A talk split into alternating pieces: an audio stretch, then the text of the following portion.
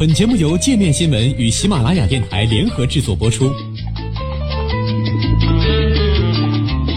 界面新闻五百位 CEO 推荐的原创商业头条，天下商业盛宴尽在界面新闻。更多商业资讯，请关注界面新闻 APP。十连休刺激消费，日本经济增长需要更多黄金周。在日本经济增长持续乏力之际，一次十连休在第二季度拉动了一把消费。据彭博社对经济学家最新的调查，预计二季度日本 GDP 同比仅增长百分之零点五。相比第一季度百分之二点二的增长有较大差距。早在五月份，日本经济新闻网援引的景气动向指数的基调判断，时隔六年转为恶化。经济学家们指出，出口疲软是导致增长放缓的主要因素，但同时国内家庭消费逆流而上，抵消了一定程度的外部压力。巴克莱证券预估，继第一季度下滑百分之零点一后，日本第二季度家庭消费将迎来百分之零点五的增长。巴克莱日本经济学家前田一马表示，日本消费者支出超过了他的预期，其中两个重要推手就是新天王继位时的长假期以及即将在十月调高的消费税。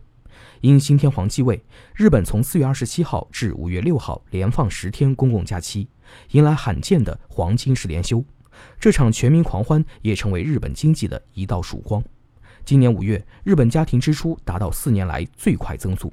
路透社数据显示，日本国内旅游套餐、住宿、航空和铁路出行等服务业支出成为家庭支出增加的重要推手。八月十号起，日本接连迎来山之日和盂兰盆节两个传统的假日，不少人将连休九天，这无疑也将成为又一次刺激消费的机会。另外，为应对人口减少导致的财政收支失衡问题，日本将从十月起将消费税税率由当前的百分之八提高至百分之十。范围几乎覆盖所有的商品和劳务，这也刺激了日本消费者提前消费的欲望。截至今年六月，日本家庭支出已经连续第七个月上升。日本政府本月六号公布的数据显示，六月家庭支出较上月下降百分之二点八，但仍较上年同期增长百分之二点七，几乎是预估值百分之一点四的两倍。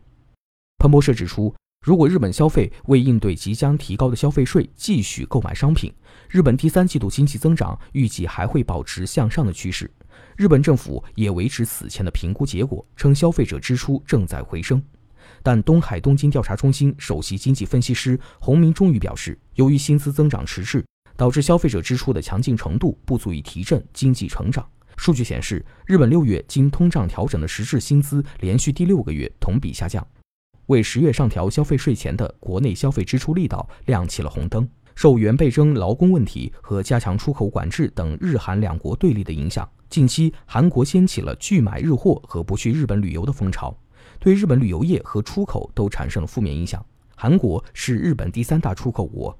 据日本贸易振兴机构统计，二零一八年韩国对日进口额达五百四十六亿元。日本著名旅游城市大阪的旅游业正遭受打击。今年五月，直接从大阪入境日本的韩国人较去年同期减少约两成，新的旅游团报名人数也锐减。大阪观光局认为，六月以后影响仍在扩大。